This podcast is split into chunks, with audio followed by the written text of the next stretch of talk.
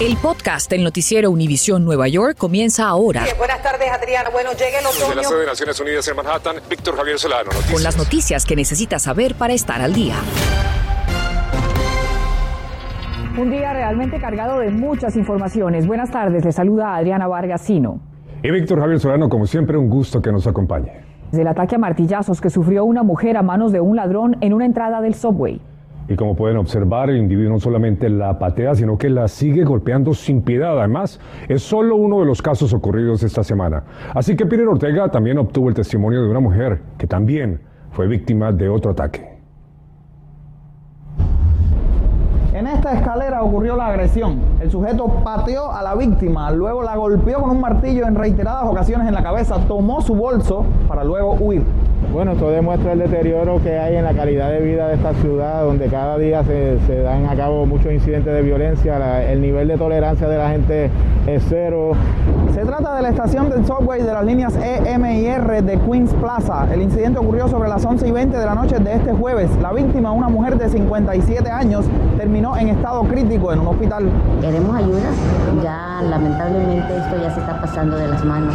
Esto ocurre a solo una semana de que fuera presentado el plan contra la violencia en el subway. Y este lunes una mujer hispana fue también agredida en la estación del subway de Bryant Park. Conversamos con ella y esto fue lo que nos contó. Me empujó la cabeza de este lado y por detrás con algo, no sé si fue con su mano, no sé con qué fue porque no volteé. Eh, tan fuerte que todo mi cuerpo se fue hacia el lado derecho y choqué contra los tubos de, de metal del, del vagón. No quiero que a nadie, ni a ninguna mujer, ni un hombre o lo que sea, le, le pase algo como lo que yo pasé. Prestar atención a los alrededores, abordar el transporte por áreas iluminadas y concurridas, no distraerse con el celular y no dormirse. Son algunos consejos útiles para evitar ser víctima de un asalto en los trenes y también en los autobuses. Este es el hombre que están buscando las autoridades y ofrecen una recompensa de 3.500 dólares. También piden que si tienen alguna información que llamen a la línea de alto al crimen al 1 57 pistas. Reportando desde Queens, yo soy Peter Ortega, Noticias Univisión 41. Peter, gracias. Y aquí otro violento ataque captado en video. En las imágenes podemos observar cómo un grupo de jóvenes se acerca a un parqueadero de autobuses escolares y entre todos agreden a un empleado dándole puños y patadas, incluso ya estando en el suelo y se llevan el celular y cargador que están en el bus. Y luego, a través de la cámara de seguridad, observamos cuando llega otro trabajador y parece no saber qué hacer. Algunos de los atacantes salen corriendo y otros proceden a agredir al otro empleado. Si lo reconoce puede llamar a las autoridades. Bueno, y lamentablemente tenemos que reportar otra tragedia por cuenta de la violencia doméstica, en esta vez en el Bronx. Tamari Díaz nos cuenta cómo una joven perdió la vida presuntamente a manos de su pareja. Efectivamente, muy trágico lo que vivió una mujer de 24 años de edad dentro de este edificio aquí en el Bronx, en la 2091 de Arthur Avenue en el sector de Tremont, asesinada a sangre fría. Según informes de la policía, quienes respondieron a una llamada al 911 alrededor de las 7 de la mañana ayer jueves, la víctima Denise Camano fue encontrada con una cortada en el cuello en una habitación dentro de este edificio. El presunto atacante Israel Flores de 27 años de edad también fue encontrado con una herida en el cuello. Al parecer, el mismo se trató de quitar la vida tras usar una navaja para atacar a la víctima. Nadie más se encontraba en el departamento cuando llegó la policía. Cuando llegaron los paramédicos, la mujer fue declarada muerta en la escena del crimen. El presunto atacante fue trasladado a un hospital del área en condición estable y luego arrestado. El sujeto enfrenta cargos por asesinato, homicidio involuntario y posesión criminal de un arma. Este incidente se suma a la lista creciente de disputas domésticas que resultan en un asesinato en la ciudad de Nueva York y muchos de estos casos ocurren aquí mismo en el condado del Bronx. Hace solo una semana una mujer de 45 años de edad fue asesinada a sangre fría por su expareja dentro de su propio edificio aquí en el Bronx. En el 2020 el Departamento de Policía de la ciudad de Nueva York respondió a 105.781 incidentes domésticos entre parejas íntimas. Entre estos hubo 29 homicidios. Como ven, estas historias tan trágicas vuelven a repetirse. Y recuerde que un reclamo de violencia doméstica no va a afectar el estatus legal de la víctima, que además podrá aplicar por una visa U. Reportando desde el Bronx, Damaris Díaz, Noticias Univisión 41. A las nuevas directrices de los CDC, que entre otras cosas recomienda que no es necesario usar las tapabocas en las escuelas. En la ciudad de Nueva York por ahora no se seguirá esa guía, pero sí habrá cambios cuando los niños regresen a las escuelas el próximo lunes. Mariela Salgado nos explica los protocolos a seguir. Hola, ¿cómo están? Llegamos a la casa de Tomás, quien como el resto de los estudiantes de la ciudad de Nueva York vuelve a clases el lunes, siempre y cuando de negativo al virus. Pero lo primero que los padres deben saber que no pueden volver a clase sus hijos el lunes si no se han tomado esta prueba. Usted tendrían que haberle dado una cajita como esta, el famoso kit, para que usted le pueda hacer la prueba a su hijo y pueda demostrar que está negativo. Y aquí justamente en la casa de Rosana Díaz nos encontramos una mamá muy preocupada que nos va a mostrar cómo se practica este eh, test. Tiene que estar con la mano limpia uno coge el soplito, se lo pone, cuenta 5, 1, 2, 3, 4, 5, 6. 1, 2, 3, 4, 5. Entonces lo entra en la solución, lo sacan y después le ponen el taponcito que trae también. Cuatro goticas debe ir y uno espera 15 minutos. Eh, él salió negativo. Negativo, dame cinco. So, su examen es negativo. You're negative. Ok.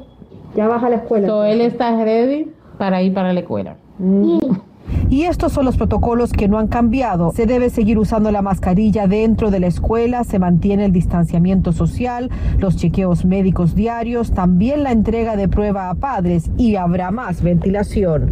En Manhattan, Nueva York, Mariela Salgado, Noticias, Univisión 41.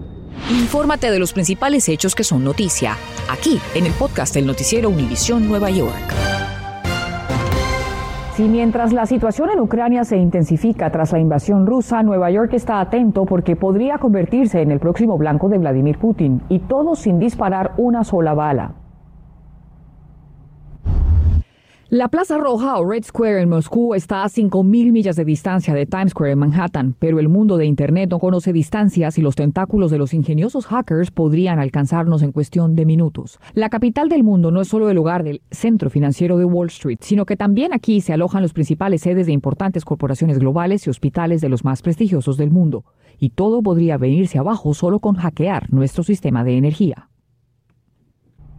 pues nos conectamos directamente a Rusia y hablamos con Víctor Heifetz, profesor de la Universidad Estatal de San Petersburgo, quien nos atendió desde esa ciudad y nos ofrece otra percepción y asegura que no cree que Putin se atreva a realizar este tipo de ataques. ¿Podría ser Nueva York más vulnerable a un ataque de parte de Rusia en medio de esta crisis? ¿Se atrevería Putin? Yo creo que no llegaría el conflicto, a pesar de esta guerra, no llegaría a un enfrentamiento eh, directo entre Estados Unidos y Rusia, y menos en el territorio estadounidense, ni siquiera en el sentido eh, cibernáutico. Yo creo que esta guerra está localizada en, uh, en el este de Europa y ahí se quedará. Hemos sentido, sin embargo, el coletazo, por ejemplo, ejemplo, en los costos de la gasolina. Eh, y aquí las autoridades localmente se han preparado para una acción de un posible hacking cibernético. ¿No cree usted entonces que estemos tan cerca de esa posibilidad? Si empezamos de los precios de gasolina, he visto anuncios hechos por el Ministerio de Finanzas de Estados Unidos que dijeron que Estados Unidos eh, no van a incluir las sanciones en contra del sector extractor de petróleo porque precisamente eso significaría un aumento drástico a los precios de gasolina entonces ya podemos tener por excluido eh, este aspecto. Si hay guerra de los hackers, eh, por ejemplo, el grupo Anonymous eh, empezó a atacar, a hacer ataques de dos en contra de la página de Rusia hoy, pero me parece que está lejos de llegar a, a la área de cibernáutica. Me parece que los hackers todavía no llegó su hora. Gracias, Adriana. Y a propósito del tema, bien dicen que es mejor prevenir que lamentar. Así que los hackers rusos ya han creado problemas para acceder a páginas del gobierno, así como instituciones bancarias. Berenice Garner conversó con un experto en tecnología y ofrece valiosos consejos para proteger especialmente a los pequeños comerciantes de un ciberataque mayor. Así es, ya en Ucrania varios bancos han perdido toda su información financiera y eso podría repercutir directamente aquí. Por eso hoy le decimos cómo está preparado personalmente y en su pequeño negocio. Pasó lo que habíamos dicho, un ciberataque. El profesor Israel Reyes, experto en seguridad nacional y cibernética, explica que el ataque en Ucrania borró toda la información de los servidores de los bancos y que esto no termina ahí. Una vez que el virus está ahí, es como el del COVID, eventualmente va a llegar a otras partes del mundo. ¿Y cómo podemos nosotros protegernos y proteger a nuestros pequeños negocios? Toda la información nosotros tenemos que tenerla resguardada, pero no solamente electrónicamente. Documentos importantes o sus títulos inmobiliarios lo tienen que poner también en papel porque en caso de que se recibiera este ataque masivo, toda la información digital tiene el potencial de desaparecer. Lo más simple que usted puede hacer en estos momentos es entrar a su cuenta bancaria desde su teléfono y tomarle una foto donde se vea el balance de lo que tiene tanto en su chequera como en sus ahorros. Ahora, lo mejor es tenerlo en papel y usted dirá que su estado de cuenta mensual lo tiene, pero es solamente mensual. Si usted tiene un pequeño negocio o recibe dinero a diario, pues lo mejor es que vaya cada noche, entre a su banco e imprima su balance. Y si no tiene una impresora, vaya a su cajero y pida la información de su cuenta.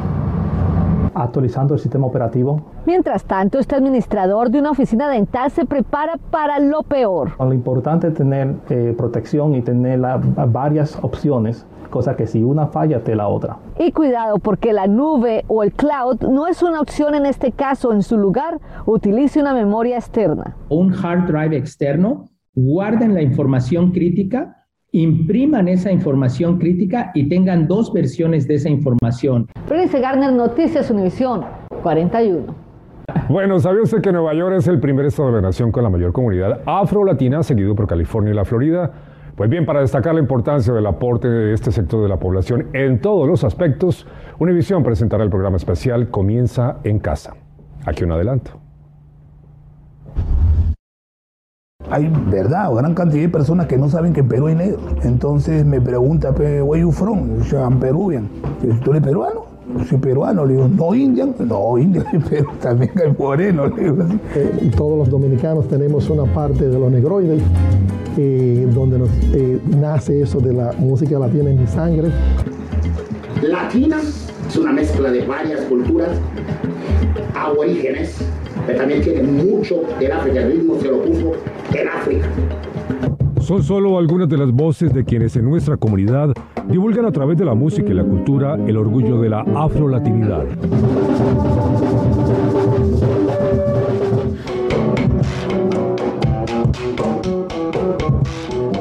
A pesar de una larga historia de discriminación que se refleja en todas las actividades y que aún no termina, la herencia afrodescendiente enriquece cada aspecto de la vida de los estadounidenses y como parte de ella, la cultura afrolatina rompe barreras. Además de músicos, académicos y estilistas, el programa especial Comienza en Casa de Univision Nueva York presentará los rostros y las voces que nuestra propia casa representan la diversidad que nos enriquece a través de, las redes sociales. Te dicen, ah, por esta morena, hoy tú, estás tú estás más morena que nunca hoy en la televisión. ¿Y qué te pasa? Te fuiste a República Dominicana y te pusiste prieta. Pero mi color de piel no es blanco. Yo soy morena. Cuando tú prendes la televisión, tú ves diversidad en Noticias Univisión 41. Soy el ejemplo de que cualquier persona soñador puede lograr estar en un lugar como Univisión.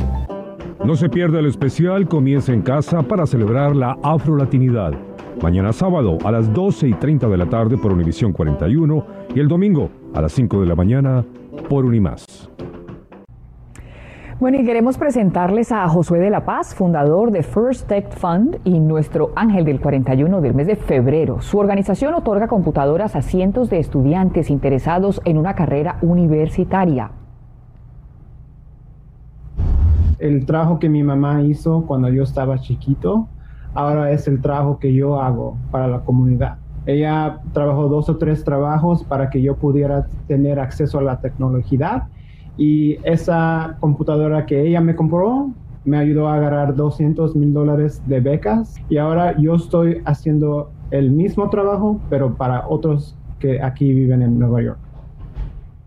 Josué dedica este reconocimiento a su mamá. Su organización está reclutando a 100 alumnos para darles computadoras gratis. Felicidades, Josué. Gracias por escuchar el podcast del noticiero Univisión Nueva York. Puedes descubrir otros podcasts de Univisión en la aplicación de Euforia o en univision.com diagonal podcasts.